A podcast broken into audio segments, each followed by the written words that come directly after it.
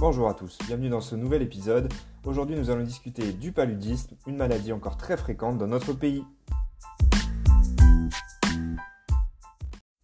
Le paludisme est le nom de la maladie, mais l'hématozoaire qui le transmet est le genre Plasmodium. En effet, on retrouve plusieurs formes, à savoir le falciparum, le vivax, l'ovalé, le malariae, le nolésie. Le vecteur, c'est l'anophèle, un petit moustique qu'on retrouve principalement en Afrique. 95% des patients qui vont faire un paludisme en France viennent d'Afrique subsaharienne, avec dans 90% des cas un plasmodium falciparum. Il faut savoir que l'incubation peut être courte, de 7 jours à 3 mois, mais que pour certaines espèces, elle peut aller jusqu'à 3 ans. L'interrogatoire retrouvera fréquemment un patient avec une fièvre revenant d'un pays d'endémie, avec une fièvre irrégulière évoluant par accès. À l'examen clinique, on retrouvera souvent un ictère et une splénomégalie avec un syndrome pseudogrippal. Il faut savoir demander lors de l'interrogatoire si le patient a bien pris une antibioprophylaxie avant de se déplacer. Bien sûr, un bilan biologique devra être effectué. Cela permettra au biologiste de faire le diagnostic de paludisme, grâce souvent au frottis à la goutte épaisse qui donne l'espèce et la parasitémie, et souvent, maintenant, de nos jours, un test immunologique plus rapide est souvent effectué.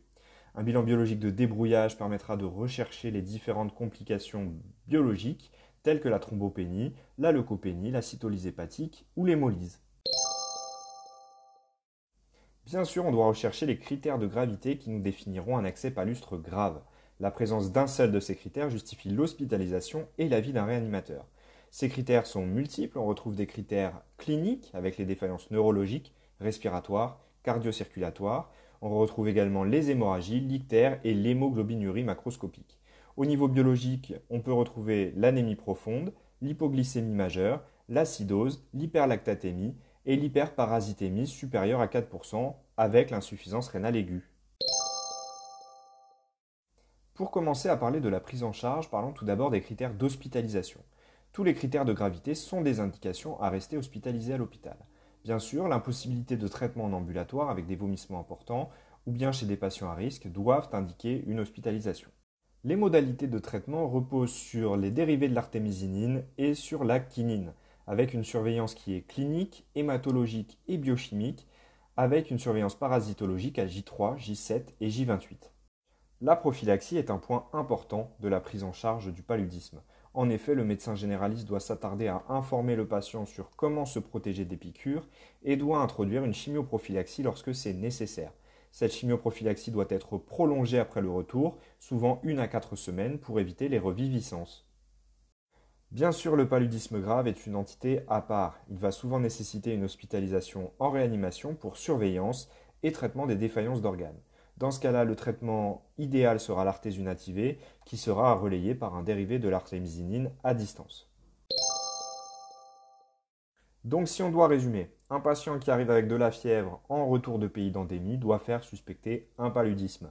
La prise en charge va consister en un bilan biologique permettant de faire le diagnostic et de rechercher les complications et va nécessiter un traitement spécifique avec un dérivé de l'artémisinine ou bien de l'artésunate si le patient est grave et nécessite une hospitalisation en réanimation.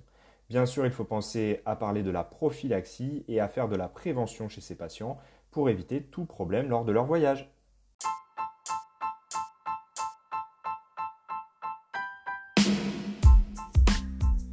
Voilà, vous savez maintenant à peu près tout sur le paludisme et sa prise en charge. J'espère que ce podcast vous aura plu. N'oubliez pas, vous pouvez me retrouver à interne DTM, interne des temps modernes ou IDTM sur les réseaux sociaux. Je vous dis à très bientôt et n'oubliez pas, ici on anesthésie l'arrogant et on réanime l'ignorant. À bientôt